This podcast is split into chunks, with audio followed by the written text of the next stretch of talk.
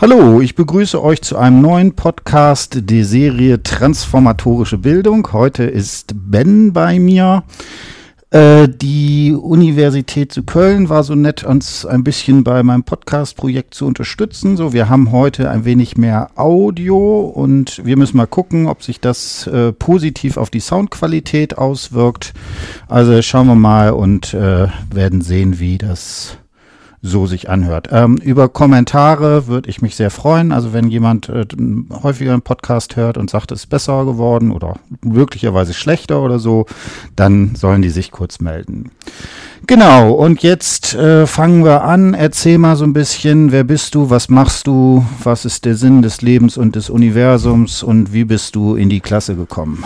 Ja, ähm, mein Name ist äh, Ben. Ich bin 20 Jahre alt, studiere äh, Lehramt mit den Fächerschwerpunkten Geschichte und Sozialwissenschaften ähm, für die Hauptschule, Realschule und Gesamtschule.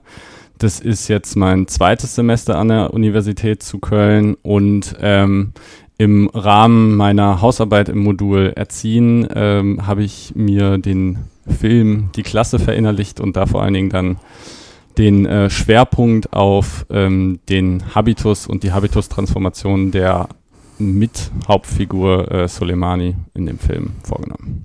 Genau, dann fangen wir da an. Äh, erzähl mal ein bisschen dazu. Ähm, wie bist du auf den Film gestoßen? Kanntest du den vorher schon oder so? Genau, ähm, den Film kannte ich vorher schon, da ich in ähm, einer Vorlesung im Rahmen der Sozialwissenschaften, und zwar der Soziologie, den Film äh, bereits geguckt habe. Ähm, wir sind auch da schon anhand von den Theorien von Max Weber und von Bourdieu ähm, genau auf den Film eingegangen. Äh, haben da einige Ausschnitte des Filmes geschaut und ähm, der hat mich dann insoweit angesprochen, dass ich mir den auch selber mhm. zugelegt habe, ähm, erstmal gesichtet habe und mich dann im Anschluss dafür entschieden habe, ähm, da meine Hausarbeit äh, drüber zu schreiben. Genau. Äh, jetzt rein aus Neugier, mit was für Begriffen habt ihr bei Weber gearbeitet? Hast du das noch im Kopf? Das ist jetzt ähm, immer fies, unvorbereitet, mal eben ein Weber-Co-Referat äh, ähm, Bei Weber haben wir dann vor, vor allen Dingen über ähm, die drei legitimen Herrschaftsformen mhm. Ähm, gesprochen, die dann auch ein Stück weit ja im äh, Film wieder erkennbar sind. Ähm, und ansonsten halt auch hauptsächlich dann über äh, Bourdieu und den angefügten Habitus dann. Mhm. Genau, dann würde ich sagen, fangen wir damit an. Also, wie gesagt, ein sehr spannender Film. Ich finde ihn auch sehr reichhaltig, also wo man in alle möglichen Bereiche sozusagen theoretisch äh, reingehen kann. Ich würde vorschlagen, ähm, sagen wir mal, eine kurze Zusammenfassung, worum geht's da? Jetzt nicht endlos den Plot und alle Personen, aber dass man so eine ungefähre Vorstellung hat, äh, worum es da geht. Ja, ja ähm, in dem Film, also der Film spielt hauptsächlich äh, in einem Klassenraum oder in einer Schule in äh, einem der Pariser Problemviertel. Ähm, die Klasse ist vor allen Dingen geprägt durch äh, die vielen Nationen, ähm, Landschaft nenne ich es jetzt mal. Und ähm, in dem Film selber sind vor allen Dingen die Hauptcharaktere der Klassenlehrer Maron, ähm, sein Schüler Soleimani und dazu noch ähm, Nebenfiguren wie zum Beispiel Karl, der im späteren Verlauf dann auch nochmal eine wichtigere Rolle spielt. Äh, zu Beginn des Films stellt sich Maron quasi seinen neuen Kollegen vor und ähm, betritt auch seine neue Klasse. Das mhm. ist, wenn ich es richtig im Kopf habe, die neunte Klasse. Ähm, deren Klassenlehrer er dann auch im äh, Verlauf des Films äh, darstellt und ähm, schon zu Beginn ist es halt so, dass zwischen dem Lehrer und den Schülern ein gewisses Konfliktpotenzial vorhanden ist. Ähm, er beschwert sich so ein bisschen über die Verhaltensweisen in der Klasse und ähm, das führt sich halt im kompletten Film äh, so weiter. Äh, gerät auch direkt zu Anfang mit äh, Soleimani aneinander, als äh, dieser sich halt widersetzt, ähm, in der Klasse nach den Regeln des Lehrers zu handeln. Ähm, Im Film selber ist es dann so, dass im Rahmen einer Unterrichtsreihe, ähm, und da gehe ich vor allen Dingen, oder bin ich vor allen Dingen in meiner Hausarbeit drauf eingegangen, dass er es äh, schafft, die Schüler schafft oder seine Klasse dann ähm, auf seine Seite zu ziehen im, im Rahmen der Unterrichtsreihe des äh, Selbstporträts und ähm, ermöglicht den Kindern auch, die gegenseitig gar keinen Bezug zueinander haben, sich ähm, anderen Kulturen zu öffnen, über sich selbst zu sprechen und auch Selbstvertrauen zu tanken. Ähm, und es ist halt so, dass man sieht, dass ähm, unabhängig von der Person jetzt die komplette Klasse halt auch als Verbund ein Stück weit aufblüht. Ähm, Soleimani vor allen Dingen, der vorher komplett die Schule abgelehnt hat, ähm, was man an seinen Handlungen ein bisschen erkennen kann, ähm, der dann halt einen Wandel vornimmt und ähm, quasi zum Musterschüler mutiert. Äh, das schlägt dann aber wieder ins Negative um, als dann halt in der Klasse, ähm, als es in Richtung der Konferenzen geht, äh, ein bisschen Unmut gegenüber den äh, Lehrer äh, aufkeimt, der die Schüler dann ähm, ein bisschen runterstuft und ihnen teilweise auch schlechte Noten gibt. Und äh, da ist dann halt wieder erneutes Konfliktpotenzial, was dazu führt, dass sich Soleimani und auch die anderen Schüler ungerecht behandelt fühlen. Ähm, es ist allerdings so, dass vor allen Dingen Soleimani sich ungerecht behandelt fühlt und ähm, daraus halt eine Kettenreaktion äh, entsteht. Er seinen Lehrer duzt, ähm, eine Schülerin verletzt, den Klassenraum verlässt und ähm, es dazu kommt, dass es eine Schülerkonferenz gibt, ähm, wo es dann dazu kommt, dass Soleimani der Schule ausgeschlossen wird und äh, im Rahmen dieser, dieser Ausschließung ähm, treten halt Sachen auf, äh, wie das Maran sich zwar für seinen Schüler einsetzt, gleichzeitig aber auch ein bisschen im Unrecht ist, weil er ihn zuvor als beschränkt beleidigt hat. Ähm, die anderen Lehrer stellen sich geschlossen gegen den Schüler, nur weil ihnen die, die Verhaltensweise des Schülers in der Klasse selbst nicht, ähm, ja, nicht gefällt und ähm, auch das ähm, Prüfungsamt ähm, ja, sieht nur die Situation unabhängig von dem, was vorher passiert ist und ähm, verweist den Schüler halt und sowohl Schule als auch Lehrerschaft als auch Maran äh, setzen sich nicht wirklich für den Lehrer, äh, für den Schüler ein, so wie es eigentlich sein sollte. Und ähm, ja, dann kommt halt das banale Ende des Films, würde ich mal so sagen, dass äh, die Lehrer dann auf einmal zum Abschluss äh, des Jahres mit den Schülern vereint ein äh, Fußballspiel bestreiten und äh, ein relativ harmonisches Bild auf einmal gezeigt wird, was nicht so ganz zusammenpasst. Ja. Genau, also über den Schluss kann man sicherlich äh, nochmal reden. Ähm, ähm, ich fand auch die Szene, also die fand ich auch mit am stärksten, wo dann diese Klassenkonferenz ist und wo er dann sitzt mit seiner Mutter, die offensichtlich irgendwie nichts versteht. Er über, muss übersetzen und so weiter. Ja. Ähm, das ist auch schon so ein bisschen, finde ich, äh, psychisch äh, eine Herausforderung, weil ja. man da schon so ein starkes Ungerechtigkeitsempfinden hat. Also, ne, und der Lehrer Maron, Maron, Maron ja. ist, äh, wird ja als nett und sympathisch irgendwie dargestellt, aber trotzdem hat er wahrscheinlich doch zumindest in dieser einen Situation auch psychisch sozusagen einfach äh, überreagiert und ja, damit nicht, äh, ähm, ja, konnte man damit äh, schwer mit umgehen. Ja. Gut, äh, dann sag mal zwei, drei Sätze dazu. Also wir müssen jetzt nicht irgendwie Bourdieu äh, endlos durchdiskutieren. Es gibt schon eine ganze Reihe von Podcasts, die sich alle mit Bourdieu ähm, beschäftigen. Sag mal zwei, drei Sätze dazu. Was waren so für dich die wichtigsten Begriffe, äh, die du von Bourdieu dir geschnappt hast. Wieso war Bourdieu wichtig? Was kann man damit machen und mhm. welche Begriffe braucht man dazu? Ähm, also für meine Hausarbeit war vor allen Dingen der Begriff des Habitus mhm. oder der auch der angeknüpften Habitus-Transformation wichtig. Mhm. Ähm, wenn man jetzt auf den Habitus eingeht, dann ähm, würde ich vor allen Dingen den Begriff des sozialen Raumes äh, nennen, da dieser im, im Film eine riesengroße Rolle spielt, aus mhm. meiner Sicht. Ähm, es ist ja dann auch so, dass äh, Soleimani aufgrund seines sozialen Raums vorgeprägt ist, ähm, ganz viele Handlungen adaptiert hat und äh, ja, wie soll man sagen, ähm, dem sich seinem sozialen Raum ein bisschen hingibt, ähm, was auch in der Klasse dann wiederzuerkennen ist ähm, und auch aufgrund seiner sozialen Herkunft oder seines sozialen Umfeldes ähm, von der Lehrerschaft und auch teilweise von den Schülern ein Stück weit ähm, abgestempelt wird. Es wird ein bestimmtes Verhalten von ihm quasi schon verlangt. Ähm, es ist halt nicht so, dass er frei handeln kann oder auch in dem Fall auch nicht frei handeln möchte vielleicht.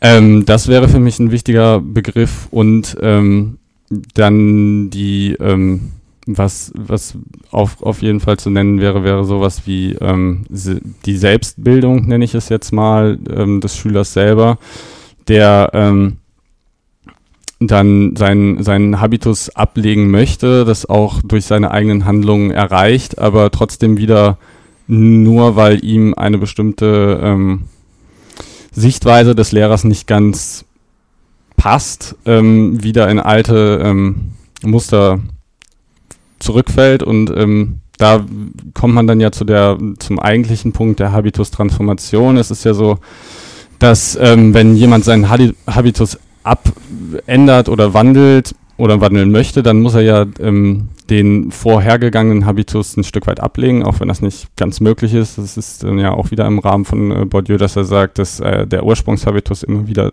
zu erkennen ist. Äh, es ist ja aber so, dass man im Film ganz klar sieht, dass ähm, ja, Soleimani den, den Regeln und dem, dem Raum, dem er gegeben bekommt, ein bisschen entfliehen möchte und auch über diesen Raum hinaus agiert und auch äh, hinaus denkt, finde ich.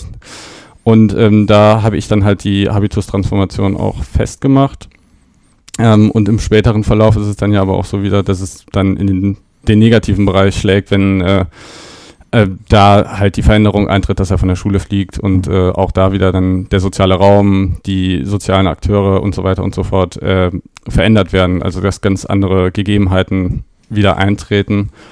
Und ja, also ich würde sagen, die wichtigsten Begriffe sind tatsächlich ähm, an den Habitus angeknüpft, die, der, der soziale Raum und die äh, Selbstbildung und bei der Habitus-Transformation halt ähm, im Fall von Soleimani die äh, sozialen Akteure und der mhm. soziale Raum, die sich da halt wandeln.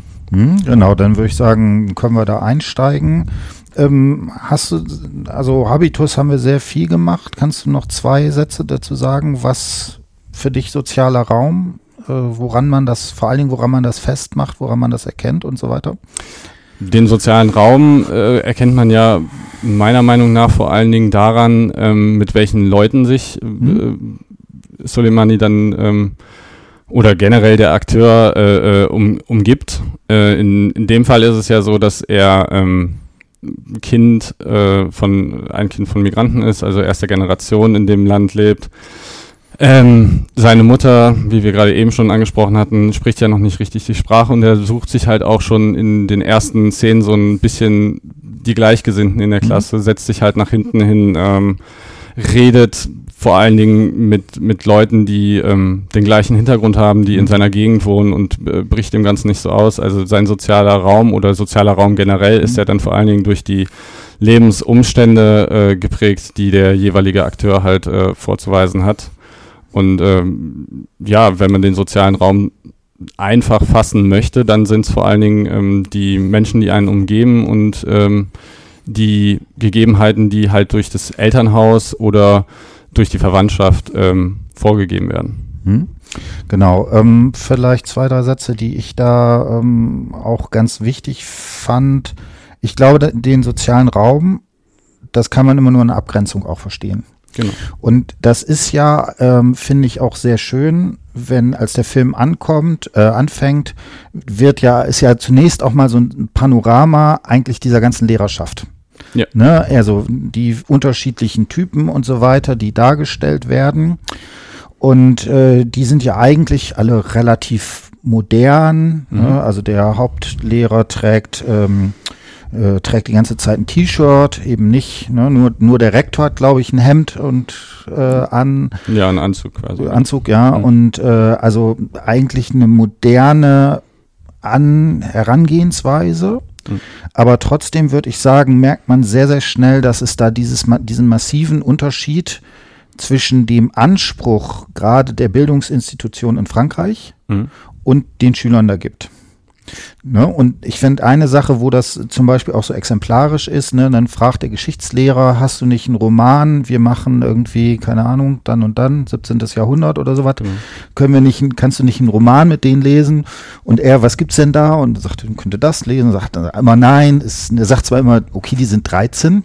Ne? Das ist zwar sein Argument, mhm. aber eigentlich, glaube ich, meint er, äh, das können sie eigentlich nicht schaffen. Können sie nicht schaffen oder und vor allen Dingen, das entspricht hat auch mit deren Lebenswirklichkeit überhaupt nichts irgendwie ja. anschlussfähiges, dass, dass, dass man da vermitteln könnte, wie so jemand, der unter den Bedingungen sozialisiert ist, genau auf so einen Roman irgendwie drauf genau. reagieren mhm. müsste. Genau.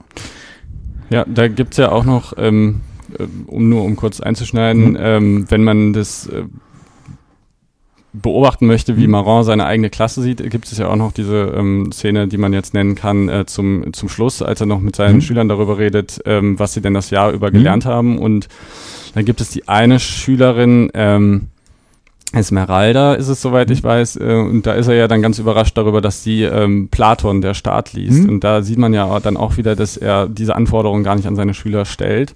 Und äh, da kann man dann ja auch wieder sagen, ähm, hat er seine Schüler am Anfang des, der Unterrichtsreihe oder des Schuljahres äh, total unterschätzt. Mhm. Ja, könnte man sich die Frage stellen. Ich glaube, ähm, das wäre mir aber das mag jetzt in dem einen Fall sein und ist ja auch noch, finde ich auch da, ne, du hast gesagt, ne, mit diesem Fußballspiel, was ein pat äh, bisschen pathetisch ist, genau. das mit Esmer, finde ich, ist auch nochmal irgendwie, das ist ja auch ein, achso, dann müssen wir vielleicht zwei, drei Sätze dazu sagen. Also es ist ein Spielfilm, mhm. so, aber was spannend ist, ich, soweit ich das weiß, sind die äh, Schülerfiguren, ähm, ja, nicht authentisch, aber also der hat sich äh, an der Wirklichkeit orientiert. Das ist ein autobiografisches Buch, ja. Hm, ja, das, das Buch ist autobiografisch. Die Schauspieler selber sind aber auch aus einer Schule in irgendwie dem, also die, die, die dem okay. Milieu entsprechen oder mhm. sowas in die Richtung. Gut, ähm, genau. Dann würde ich sagen, ähm, fang mal an, wie, wo, woran machst du den Habitus oder die Habitus-Transformation äh, der ja von Suleiman, Suleiman. Äh, fest. Äh, den Habitus kann man eigentlich schon, ähm, also den Ursprungshabitus hm? kann man eigentlich schon relativ früh am Anfang ähm, festmachen, da er, äh, wie gesagt, in die Klasse kommt, sich nach hinten setzt, hm? ähm, sich vor allen Dingen an Gleichgesinnten orientiert, die auch schon auf seiner ähm, Gegend sind. Er orientiert sich halt gar nicht an Schülern, die er noch nicht kennt, sondern hm? er setzt sich wie das wahrscheinlich auch jeder machen würde, erstmal zu den Leuten, äh, die er kennt und mhm. ähm, bricht diesem sozialen Gefüge auch erstmal äh, soweit nicht aus.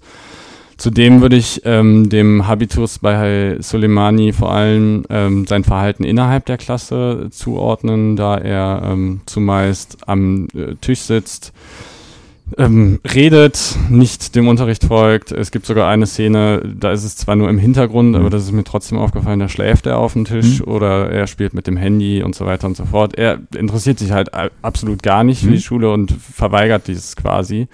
Ähm, daran würde ich jetzt äh, so grob den Habitus festmachen. Ähm, zudem ist es ja auch so, dass ähm, im Verlauf des Films äh, auch relativ am Anfang ja ein Elterngespräch stattfindet. Ähm, wo er selber gar nicht auftaucht, sondern nur ähm, seine Mutter und, und sein Bruder. Ähm, die Mutter kann oder ist gar nicht der, der französischen Sprache mächtig, kann sich also auch ähm, in das Gespräch gar nicht einklinken und der Bruder muss halt auch in dem Fall übersetzen. Ähm, und man merkt halt, dass er das äh, Soleimani zu Hause ein ganz anderes äh, äh Bild vorweist, als es in der Schule der Fall ist. Ähm, daran kann man dann ja auch wieder festmachen, dass ihm die Familie wichtig ist. Er möchte seine Mutter auch nicht mit den Sachen aus der Schule, die falsch laufen, irgendwie belasten. Ähm, verheimlicht das dann halt so ein Stück weit und äh, man merkt halt auch, dass in der Familie selber ähm, ja gar nicht Französisch gesprochen wird, sondern ich glaube, er kommt ja aus Mali. Ich weiß gar nicht, was man da für eine Sprache spricht. Mhm. Auf jeden Fall ähm, unterhält sich die Familie äh, auf dieser Sprache nur im, im äh, eigenen Raum. Und ähm, ja, das sind so die Hauptindikatoren für den Habitus von mhm. ähm, Soleimani. Und ähm, die Habitus-Transformation würde ich äh, an, an den ähm, Bildungsprozess der, der Unterrichtsreihe anknüpfen, mhm. weil man da halt merkt, also, um es nur äh, kurz zu erklären, Soleimani ähm, macht dann halt beim Selbstporträt nicht wie alle anderen, dass er, dass er einen Text schreibt oder sonstiges, äh, sondern er druckt Bilder aus mhm. und ähm, schreibt da äh, Beschreibungen drunter, dann werden ihm Fragen gestellt und er erzählt ganz viel über seine Familie, kommt also mhm. aus sich raus, obwohl er normalerweise ein total stiller Mensch ist. Ähm, gegenüber anderen. Und äh, die Transformation selbst darin ist halt, dass er das erste Mal wirklich was für die Schule macht und auch im, im äh, weiteren Verlauf an, an den Unterrichtseinheiten teilnimmt. Er, er nimmt teil in der Klasse, er redet nicht mehr mit seinen Mitschülern, sondern äh, er geht schon auf das ein, was äh, Marin auch sagt, auch wenn er teilweise noch ähm, das Verlangen hat, reinzurufen, äh, ist es trotzdem so, dass man ein gewandeltes Verhal äh, Verhalten feststellen kann und ähm, auch dann im, im Klassenverbund es so ist, dass er auf einmal mit äh, seinen Mitschülern auf dem äh, Pausenhof Fußball spielt und äh, mit ganz anderen Leuten spricht, als er das ähm, äh, zu Anfang getan hat, wo man das halt gar nicht von ihm erwartet hätte. Mhm. Und ähm, da ist dann halt ein, ein Anfang von einer Habitus-Transformation aus meiner Sicht äh, ja festzumachen, weil er seinen eigenen sozialen Raum äh, ent entkommt, ähm, weil er seine Handlungen abändert und äh, Handlungsweisen adaptiert, die von ihm erwartet werden dann in der Schule und ähm, man ein Stück weit halt einfach generell das Gefühl hat, dass er, dass, dass er einen Wandel durchlebt. Genau, mhm. genau ähm, jetzt, ich finde das interessant. Ähm, mir und das äh, erscheint mir auch in deiner Hausarbeit plausibel, die ist auch gut bewertet worden. Ähm, trotzdem wäre ich ein bisschen skeptischer. Und zwar wäre für mich die Frage, ob, und das ist sozusagen immer eine der ganz ganz schwierigen Sachen bei diesem Konzept der Habitus-Transformation. Mhm. Ja, also das sind ja zwei Sachen, die da zusammengesteckt werden. Also einerseits die Theorie von Bourdieu, mhm. der ja erstmal nicht ähm, bildungstheoretisch argumentiert, sondern soziologisch genau. so. Ne? Und dessen Stärke vor allen Dingen darin ist, beschreiben zu können, wie sich soziale Ungleichheit reproduziert, wie es Ausgrenzungsverfahren gibt und so weiter. So, und jetzt dann drauf geflanscht, also zum Beispiel von Florian von Rosenberg oder Elmar Falani oder eine Reihe von anderen Leuten, ist so diese Idee, dass es Bildung sich die dadurch definieren könnte, dass jemand eben seinen Habitus verändert oder transformiert. Mhm. So, und meine Frage ist jetzt, also, und was ich wichtig finde, ist diese Unterscheidung zwischen sagen wir, einem spezifischen Verhalten und sowas wie, Bourdieu nennt das ein Modus operandi. Also das ist irgendwie was, was sozusagen in, ähm, ja, das quasi noch darunter liegt, was mhm. stabiler ist. Und meine Frage wäre, inwiefern sich nicht, könnte man das nicht auch so sehen oder wo würdest du da die Differenz machen? Ob es hier zwar eine Veränderung in seinem Verhalten gibt. Er kann plötzlich mit dem als Mensch connecten. Mhm. Aber der Habitus als sozusagen drunterliegende Muster doch nochmal konstant oder konstanter bleibt oder sowas. Mhm. Was wären da, wo würdest du sagen, was wären für dich die Argumente, wo du sagen würdest, okay, das ist wirklich was, was nicht nur, ich finde den Lehrer nett und der hat ein tolles Projekt gemacht und da mache ich mit, mhm. zu einem das verändert auch tatsächlich den Habitus einer Person. Okay. Ähm, wenn ich das jetzt hm? die Frage so ganz richtig hm? verstanden hm? habe, ist ja so. Ähm, ich habe sie auch nicht richtig verstanden. äh, wenn wenn ich jetzt äh, sage, also ich würde sagen, woran man halt den Ursprungshabitus mhm. äh, bei Soleimani noch erkennen kann, ist auf jeden Fall, ähm, er spricht weiterhin mit seiner Familie ähm, in, auf, auf seiner Muttersprache. Äh, es ist ja auch nicht so, dass ähm, er dadurch, dass äh, er mit anderen Schülern jetzt interagiert, ähm, mit seinen Freunden nicht mehr spricht, sondern mhm. das ist ja immer noch so. Er sitzt auch noch immer hinten mhm. in der mhm. Klasse.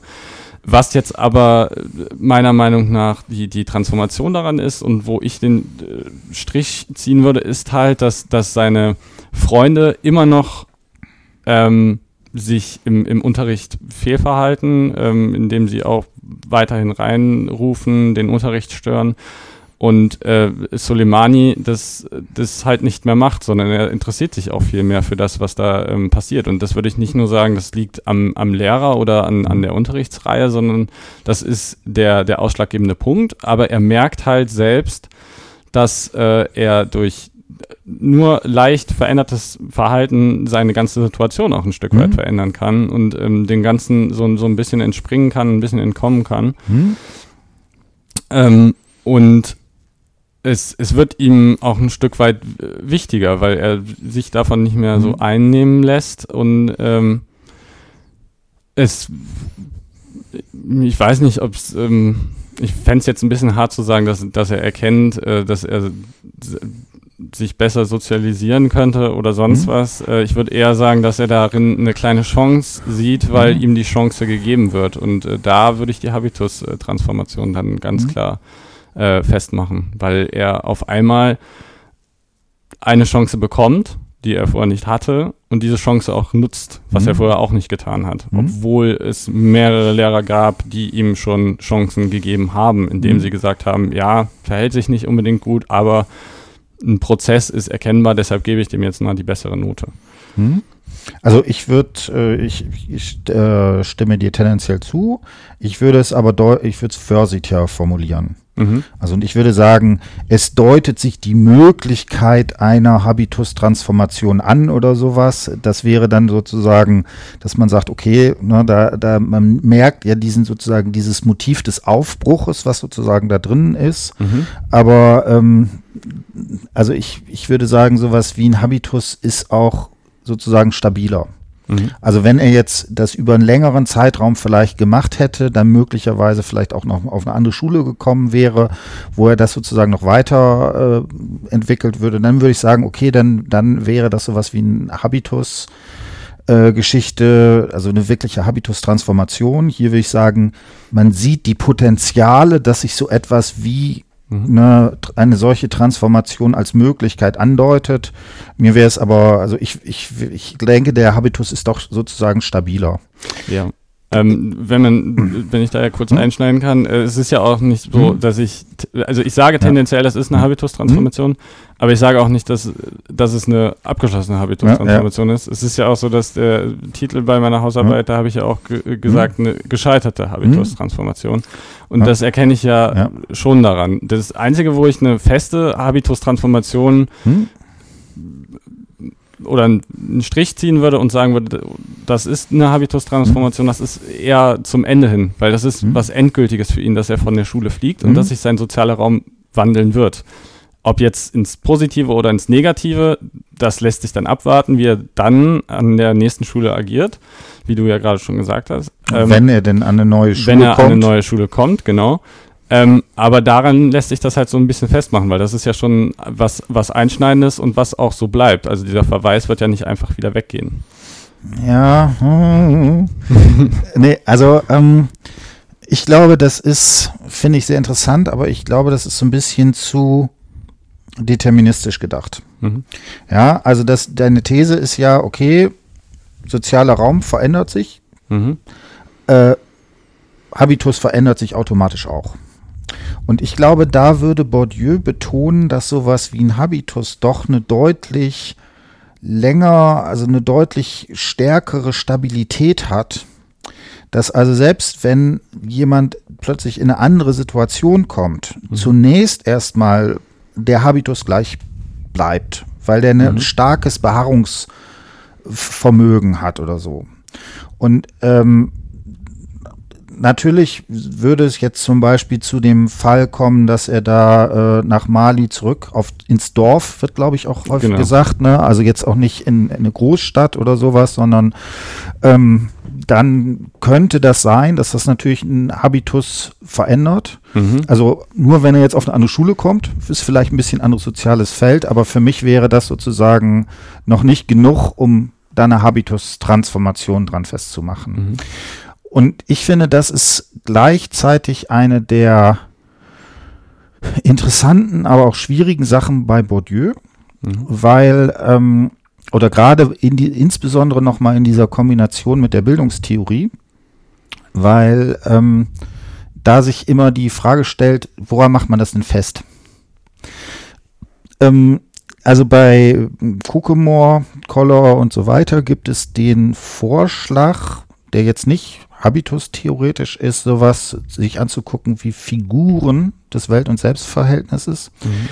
Hast du eine Szene, wo du sagen würdest, in der Formulierung oder in der Handlung oder sowas, drück, daran könnte man so etwas wie, einen, wie eine Habitus-Transformation festmachen? Ähm, da muss ich mal ganz kurz nachdenken. Hm. Ähm, klar könnte man das, die, die anfängliche Habitus-Transformation durch den Bildungsprozess äh, festmachen in, in der Szene, wo ähm, Soleimani seine Bilder vorstellt. Mhm. Ähm, da würde ich aber auch noch nicht sagen, dass es eine Habitus-Transformation ist, sondern ähm, wenn man jetzt die Habitus-Transformation festmachen möchte, dann wahrscheinlich eher zu einem späteren Zeitpunkt, wo es allerdings auch so ist, dass es genau die Szene ist, äh, wo, wo dann auch wieder der Bruch mit dem Lehrer ähm, mhm. im späteren Verlauf äh, auftritt. Und zwar ist es ja so, dass einer seiner Mitschüler, ich weiß gerade mhm. gar nicht mehr den Namen, ähm, sein sein äh, Selbstporträt vorstellt und, und ähm, Maron daraufhin halt einen, Kommentar dazu abgibt und äh, Soleimani daran Fragen anheftet und sich wirklich dafür interessiert, hm. was in, in, in dem Fall dann äh, genau passiert. Ähm, und auch selber das, das Ganze äh, äh kommentiert. Und da würde ich dann sagen, das ist dann irgendwo eine, eine Habitus-Transformation, weil es ist nicht üblich für Soleimani, wenn man den Film gesehen hat, dass er irgendwelche Fragen stellt oder sich wirklich dafür interessiert, was der Inhalt des äh, äh, Unterrichts ist. Hm. Ähm, aber eine abgeschlossene Habitus-Transformation ist das dann damit ja auch wieder ja, nicht. Nein, nee, nee, also für mich war ja nicht abgeschlossen oder nicht, sondern ob, ob es zum Beispiel eine programmatische Äußerung von ihm so, gibt okay. oder sowas, sowas wie, äh, ja, und was weiß ich, da habe ich festgestellt, mhm. dass ich irgendwie doch andere Möglichkeiten habe oder irgendwie sowas ist jetzt äh, ausgedacht, also so, aber sowas wie eine, wie eine, so, ein, so eine Formulierung, wo er das zum Beispiel auch selber macht, selber mhm. thematisiert. Gibt es sowas? Ähm, äh, er selbst thematisiert es, glaube ich, nicht, aber ähm, man merkt in, in dem Moment, als Moran zu ihm sagt, er soll doch bitte die Bilder mhm. aufhängen und ähm, das der Klasse vorführte, ist, glaube ich, der Wortlaut von äh, Soleimani, ja, sie wollen mich doch nur verarschen oder mhm. äh, vor der Klasse bloßstellen und ähm, ist dabei ein bisschen verlegen und ist selber sehr überrascht über die Chancen, die ihm mhm. geboten wird und ähm, beantwortet ja auch im Verlauf daraufhin die, die Fragen seiner äh, Mitschüler, weil er merkt, mhm. dass sich wirklich jemand für ihn interessiert und dass das äh, Interesse auch äh, beidseitig ist. Er interessiert sich dann ja auch wiederum für andere und das ist ja vorher äh, gar nicht festzumachen. Da würde man vielleicht davon sprechen können, dass man das ähm, ja auch in, in, in, einem Satz oder in einer mhm. Handlung festmachen kann. Ansonsten ist es halt ein bisschen äh, schwierig, das an einer genauen Szene mhm. festzumachen, würde ich sagen. Gut, äh, ja, dann schauen wir mal. Ich würde gerne, lass uns noch so ein bisschen so ein paar andere Dimensionen da noch äh, reinbringen, die ich spannend finde. Ähm, hast du noch in Erinnerung diese eine Szene? Kannst du vielleicht noch mal schildern, weil ich fand die auch sehr stark und, und auch programmatisch, wo äh, dieser eine Lehrer quasi zusammenbricht. Ja, und, hm, ja. Ne, weil, also, ne, ist ja auch viele äh, du studierst nicht auf Lehramt, oder? Doch, ich studiere auf, Lehr auf Lehramt, genau. Dann musst du das ja sozusagen ähm, äh, ja irgendwie dir überlegen, wie du damit umgehen willst, äh, ja. wenn du in so einer Situation sozusagen wärst. Die kämpfen ja alle, wenn ich das richtig sehe, die Lehrer, die da im Unterricht sind. Ja, ne? mit, diese, mit, dieser mhm.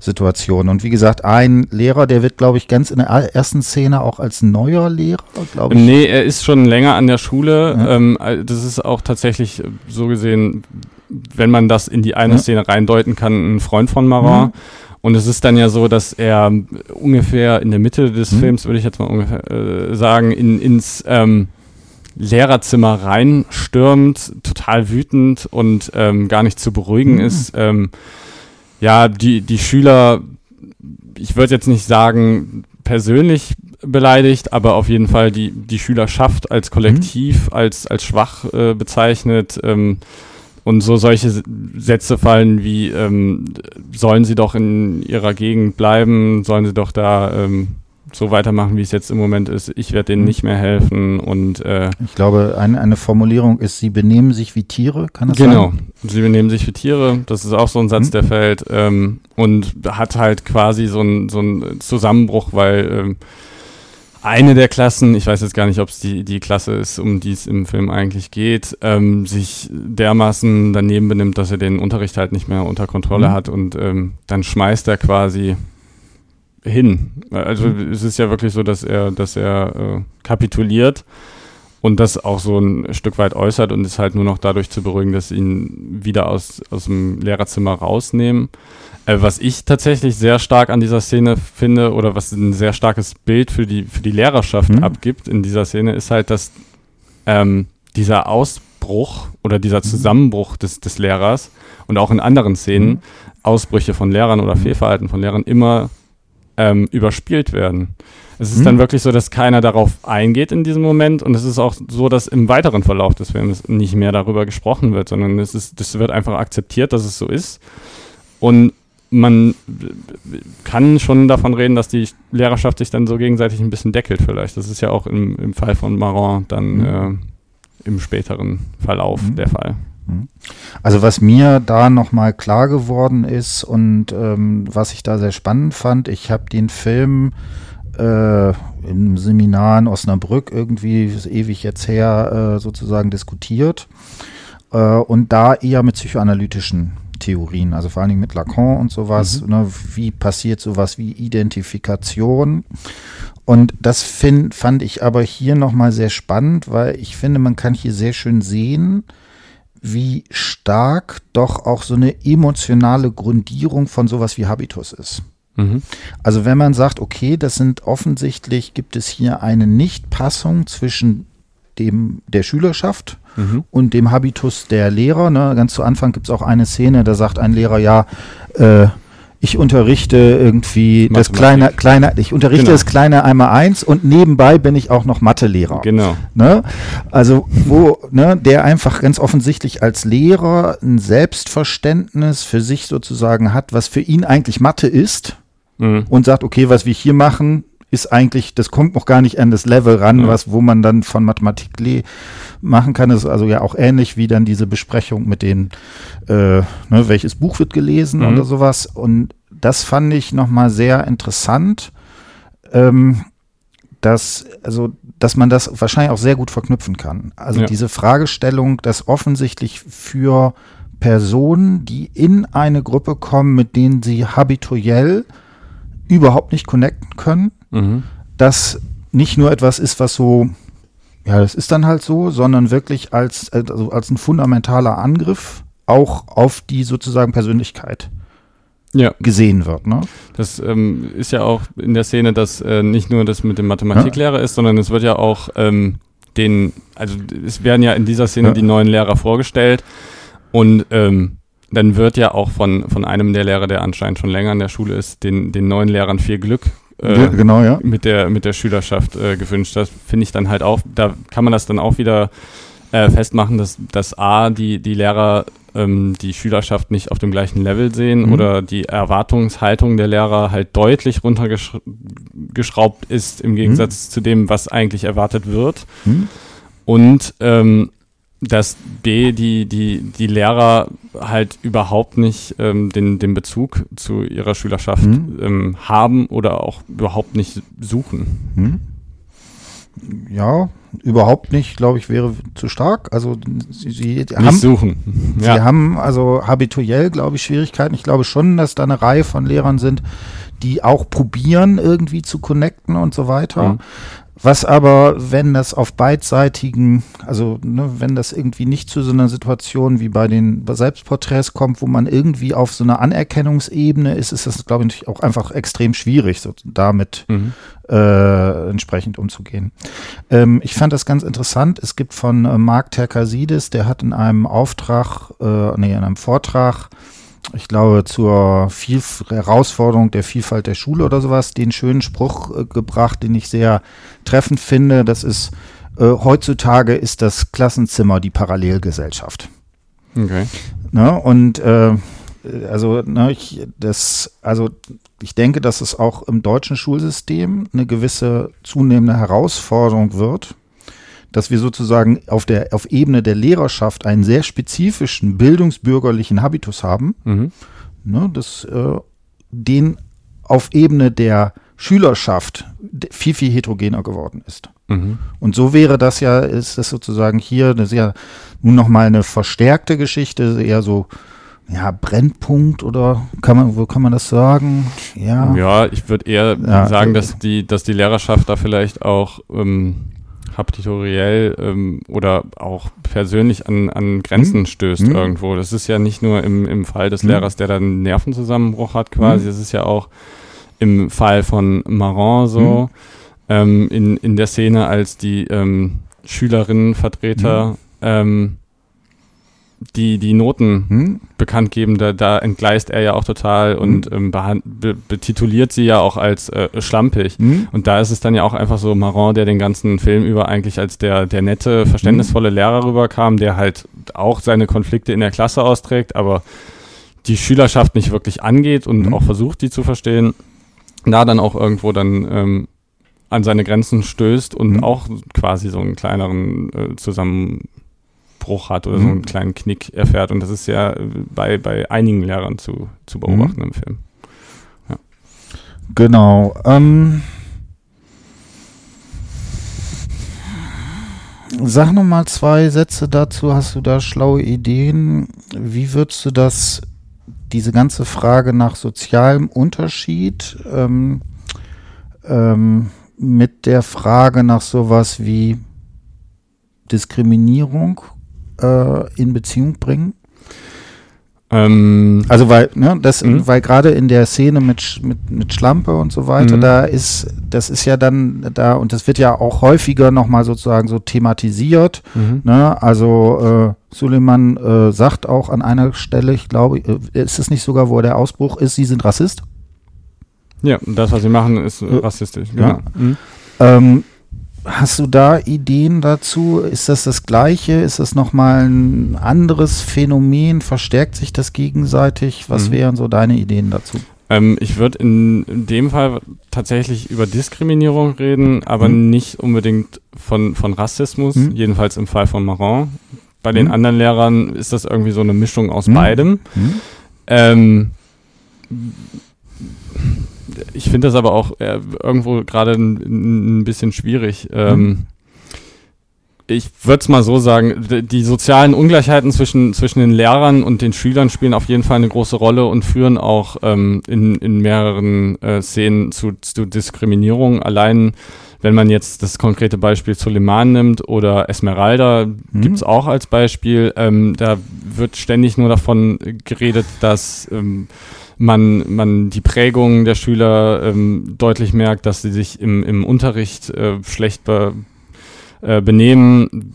Die Schüler werden mit Tieren gleichgestellt, was ja auch schon eine äh, Diskrim Diskriminierung des höchsten Grades ist. Also da kann man dann tatsächlich von Rassismus Da reden. kann man dann auch von Rassismus reden, das ist richtig. Ähm, ansonsten ähm, würde ich das aber vielleicht ein bisschen außen vor lassen. Ähm, und es ist quasi die sowohl von der Lehrerschaft als auch vom Schulleiter als auch von der Schule als Institution so, dass sich erstmal per se über den Schüler gestellt wird. Und das Mhm. sehe ich ja auch schon als Diskriminierung, dass man nicht versucht, auf der gleichen Ebene dann zu Mhm. interagieren, sondern die Schüler werden dann ja quasi als, als schlechterer Mensch dargestellt oder als, als der, der unwissende Mensch, der es, der es einfach nicht hinbekommt, sich sozial so anzupassen, wie es, wie es von ihm äh, erwartet wird.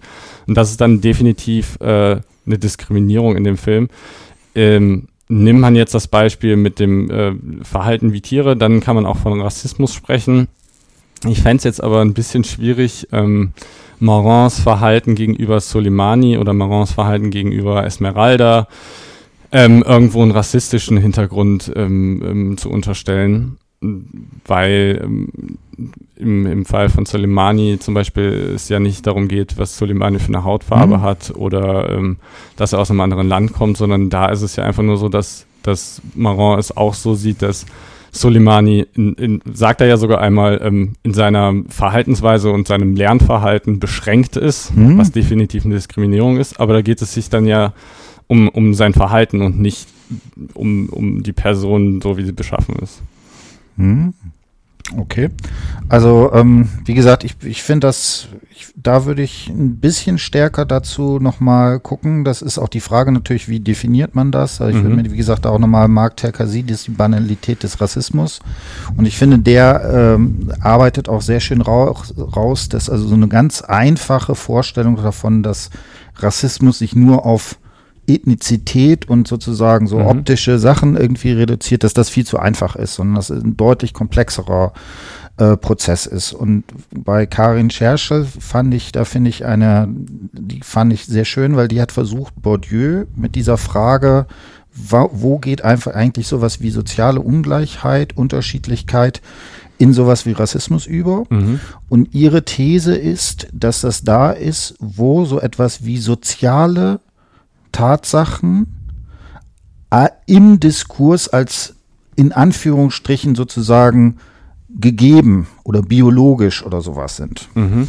Ne, und das wäre also in dem Beispiel auf jeden Fall mit dem, die sind wie Tiere. Mhm. Da wäre ja genau das, ne, mhm. was sozusagen da unterstellt wird. Ähm, genau das, äh, das ist sozusagen da nochmal so ein Bereich. Also ich finde das durchaus spannend, sich das nochmal anzugucken. Ich gebe dir aber recht, man sollte das auch nicht sozusagen da überziehen.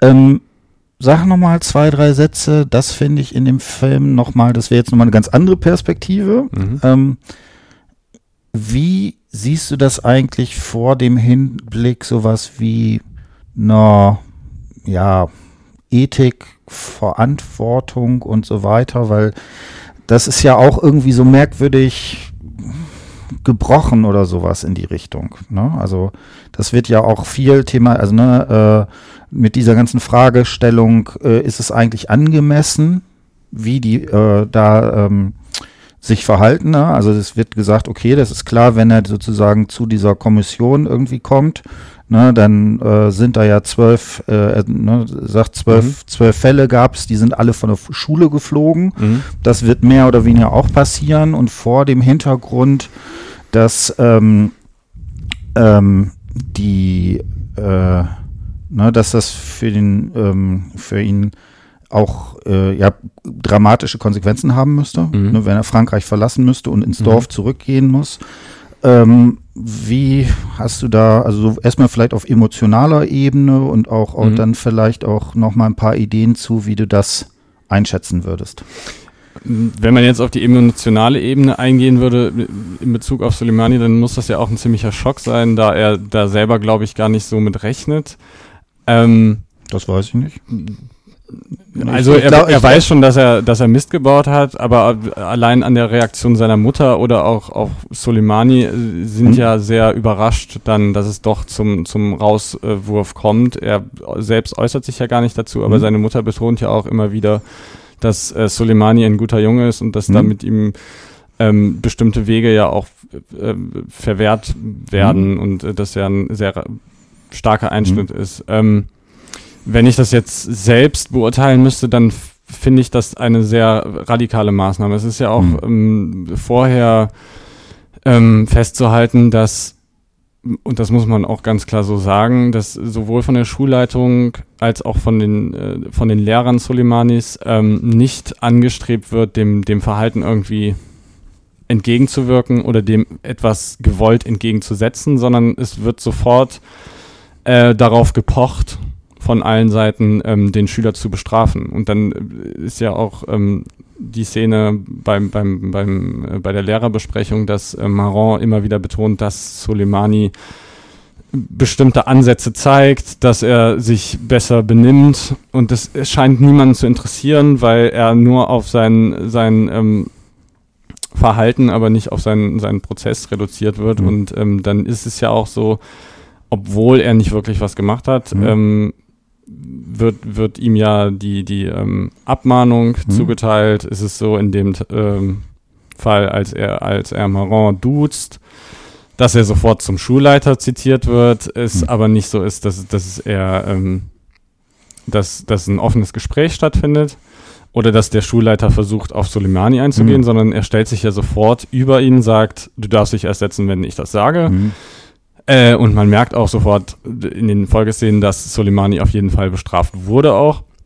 Und es, ähm, es findet gar kein, gar kein offenes Gespräch statt, sondern es geht nur darum, wie kann man den Schüler ähm, ja so bestrafen, dass, dass er es nicht wieder macht. Und es wird nicht nach der Ursache gesucht oder es wird nicht der Schüler mal befragt, ähm, woran hat es denn gelegen, dass, es, dass das jetzt so gekommen ist. Und ähm, das ist ja auch dann in, in dem Fall mit dem, mit dem Komitee so, dass der, de, also Soleimani, oder ich kann mich jedenfalls nicht dran erinnern, dass Soleimani irgendwie großartig zu Wort gekommen ist, sondern es wird einfach nur zwischen den äh, Delegierten äh, diskutiert, welches Strafmaß denn jetzt angemessen wäre. Mhm. Und es wird gar nicht auf den Schüler eingegangen. Und ähm, wenn man da jetzt von Ethnizität sprechen möchte, dann, dann ja, also das ist ganz klar einfach ein Fehlverhalten von der Schule, vom, von den Lehrern und ähm, auch nicht gerecht gegenüber dem Schüler, was mhm. auch immer er jetzt verbrochen hat. Mhm. Also, ne, das, also der, ich finde, dadurch lebt der Film auch, ne, das finde ich, macht ihn auch spannend, aber auch ein bisschen anstrengend, irgendwie ihn anzugucken, weil man, also zumindest bei mir ist so das Gerechtigkeitsgefühl, das mhm. dann sofort einschlägt und sagt, also das kann keine angemessene Reaktion des Schulsystems darauf sein. Also mhm. so, so, das ist einfach äh, hochgradig problematisch. Äh, was ich extrem spannend finde, ist ähm, der Marron, der betont ja, wenn wir jetzt anfangen, Strafen einzuführen, dann eskaliert das oder sowas in die Richtung. Mhm. Ne? Also er ist genau dagegen, frühzeitig sowas wie Sanktionen oder ne, äh, einzuführen. Mhm. Und das Interessante ist, damit oder ich weiß nicht produziert, aber es ist natürlich schon so, dass, dass das Paradox ist, dass gerade derjenige, der sagt, ich will nicht sanktionieren, letztlich durch sein Verhalten genau diese eigentlich die schlimmste Form der Sanktion mhm äh, hervorruft. Ne? Und dann sagen die auch alle, ja, wir haben versagt, wir hätten ja vorher auch schon mal was machen können und so weiter. Und das dann sozusagen da, wo, wo dann wirklich gehandelt wird, dann quasi schon die, die, die Letztmöglichkeit irgendwie da mit drin ist. Mhm. Genau, also das finde ich äh, genau vor dem Hintergrund noch sehr, sehr spannend. Ja, hast du noch was, was du dazu sagen möchtest? Ja, wenn man jetzt nochmal auf das, hm? ähm, den Punkt mit der Bestrafung hm? eingehen möchte, da fällt mir jetzt auch nochmal das konkrete Beispiel mit Maron ein, als es ähm, in, im, im Lehrerzimmer darum geht oder in der Besprechung der Lehrer, ähm, ob man denn ein Punktesystem mhm. einführen mhm. sollte mit positiven und negativen Punkten, dass er ja ganz klar auch sagt, ähm, negative Punkte würden nichts bewirken, aber positive Punkte würden dann mit, ähm, da ist ja dann auch die Rede von, von ähm, einem, ich weiß nicht, Zeugnis oder sonstigen, äh, wo es darum geht, dass die, die Schülerin, die zwar keine besonderen Leistungen erbracht hat, mhm. aber die sich halt dementsprechend, mhm. wie man sich verhalten sollte, äh, belohnt wird. Da sagt er ja auch, das kann man auch nicht machen mhm. und hält halt auch nichts von diesem Punktesystem, sondern sagt ja auch ganz klar, man müsste viel mehr auf die Schüler eingehen, anstatt sie nur zu bepunkten und auf die, die emotionale Ebene zu gehen. Aber was er ja im Endeffekt dann auch in, in dem Moment macht, wo Soleimani ihn duzt, ist ja, dass er nicht das offene Gespräch sucht, sondern den, den Schüler selber dann ja zum, zum, äh, zum Schulleiter äh, schleift und ihn, ihn durch eine andere äh, Ebene bestrafen lässt. Also er selbst, ja, das ist richtig, er nimmt keine Strafen vor. Das merkt man ja auch äh, den, den Film über, dass er das gar nicht machen möchte. Aber ähm, er lässt ja Strafen äh, äh, durch andere vollziehen. Mhm.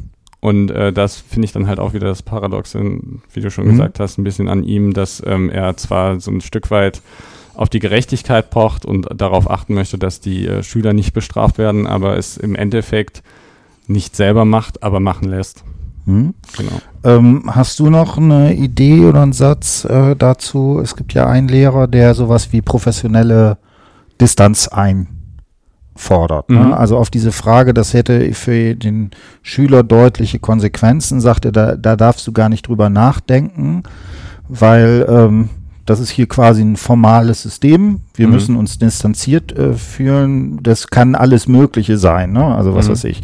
Jemand kriegt eine schlechte Note, das ist, glaube ich, das Beispiel, was er auch sagt, und wird dann von den Eltern äh, oder vom Vater geschlagen oder irgendwas. Mhm. Und sagt, der, der fordert ein und sagt zu Maron, pass auf, wenn du sozusagen dich auf diese Ebene des Empathischen gegenüber dieser Schüler runterbegibst, mhm.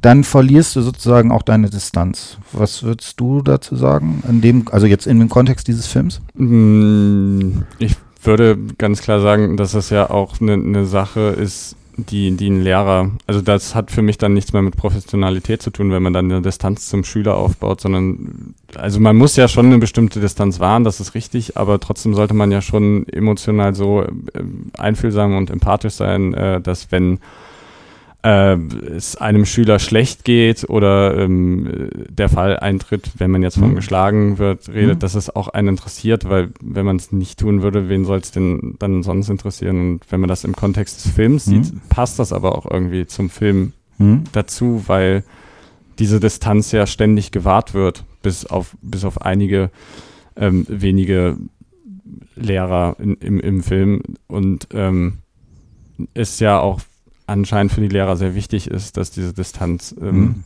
aufrechterhalten wird. Ja.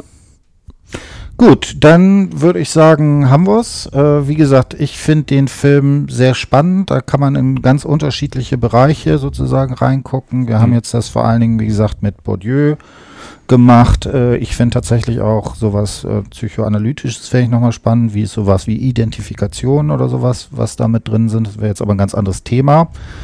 Äh, in diesem Sinne haben wir es. Äh, kleiner Tipp, der Film ist inzwischen, also man kann ihn entweder als DVD benutzen und man mhm. kann aber auch, ich, der ist sowohl, glaube ich, in Amazon als auch als YouTube, kann man den irgendwie für x Euro sozusagen ausleihen oder so. Also wer äh, da nochmal Interesse dran hat und vielleicht vor oder nach dem Podcast, wir haben über den Spoiler-Alarm gemacht, aber ist egal. Ähm, der hat da die Möglichkeit, ich empfehle den sehr, weil man da wirklich viele interessante Sachen äh, sich dran äh, ähm, angucken kann. Genau, und wie gesagt, äh, würde mich würde freuen, wenn äh, jemand äh, häufiger mal den Podcast hier hört, kurzen Kommentar, ob das von der Audioqualität besser, schlechter ist und so weiter, wie er das erlebt, dass wir da ein bisschen gucken, ob wir das noch optimieren können. Gut, in diesem Sinne hat mich gefreut, das Gespräch. Mich auch. Und äh, dann bis demnächst. Tschö.